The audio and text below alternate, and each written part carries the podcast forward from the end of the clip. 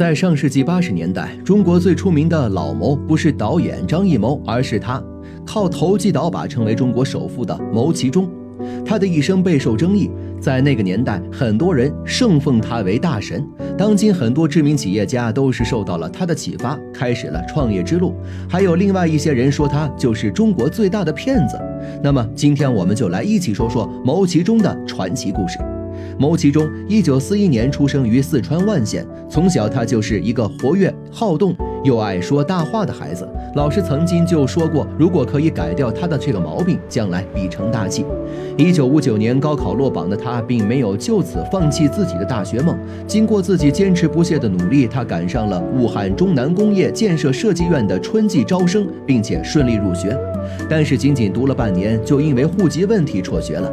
重返万县的牟其中，在一家玻璃厂当锅炉工人。工作期间，他身上巨大的政治热情，使他开始展现出跟一般的年轻人不一样的才华，钻研马列、毛泽东思想，学习法律、哲学、演讲等等。他不断地锤炼自己，并且脑中天马行空的想法越来越多。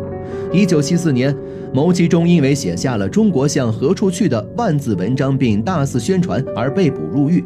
这一次的入狱让他被判处了死刑，不知为何却在服刑四年零四个月的时候被释放了。出狱之后的牟其中赶上了中国改革开放，他也决定下海经商。妻子杜宗莲为了支持丈夫，变卖了自己的缝纫机给他作为启动资金。拿着妻子凑来的三百元钱，他跟人合伙开了万县市中德商店。不得不说，牟其中还是极具经商头脑的。在那个年代，人们还不知道什么叫做三包，牟其中已经率先推行包换卡。凡是在中德的商店购买的电器，顾客可以在三天内进行调换。农村顾客离得远，可以在一周内进行调换。他还开发了跨地区的代购、代销、代组织、代托运服务。仅仅一年时间，牟其中的中德商店就获利八万余元。后来，他又从重庆一家兵工厂低价购图了一批青铜钟，转手高价卖到了上海的许多商店，获取了一笔暴利。据说那笔利润令人咋舌。至此之后，牟其中的中德商店利用地区信息差异做了很多类似的生意。具体赚到多少钱无从知晓，只是在一九八三年，他再一次因为投机倒把、买空卖空被政府逮捕入狱。他的第一段婚姻也因为忙于工作疏远家庭无疾而终。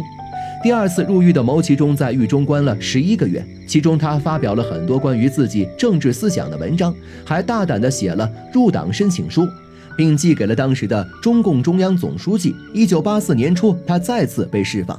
两次入狱并没有打击牟其中的自信心。出狱后的他满怀信心地将中德商店升级成为了中德实业开发总公司，并成功领取了营业执照。他的公司开始正式运营起来。牟其中觉得自己现在卖什么都可以赚钱，于是他组建了不下十个公司，开始为自己各种奇怪的想法买单。一九八九年，牟其中无意中听到前苏联要买飞机。但苦于没有买家，这个消息让牟其中做起了飞机梦。最终，他用五百卡车皮的日用品和轻工用品换来了前苏联的四架飞机，转手卖给了四川航空公司，从中牟利近一个亿，自此登上了中国首富的宝座。他用罐头换飞机的神话也传遍了大江南北。牟其中当时的经商理念被很多年轻人追捧，他的想法也越来越大胆，陆续做了很多令人瞠目结舌的事情。一九九三年，他跟满洲里政府合作，并提出了将满洲里发展成为北方香港的远大目标，最后却因投资不足，这件事情再无下文。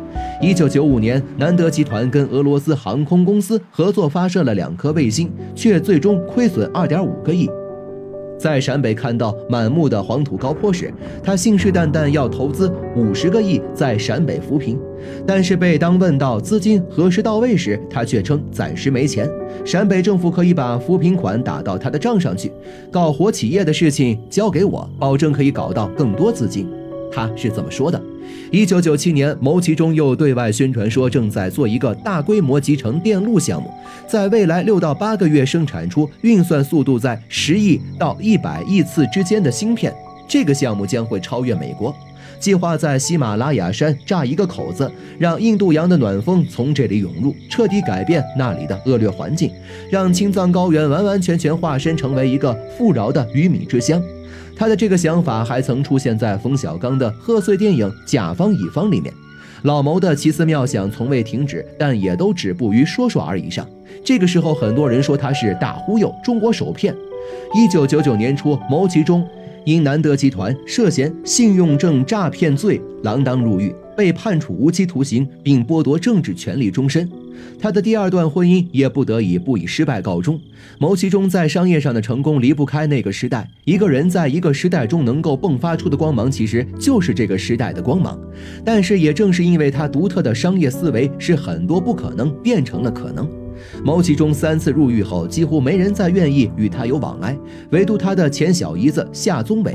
夏宗伟曾经是牟其中的秘书，他一直很欣赏这个神一般存在的男人。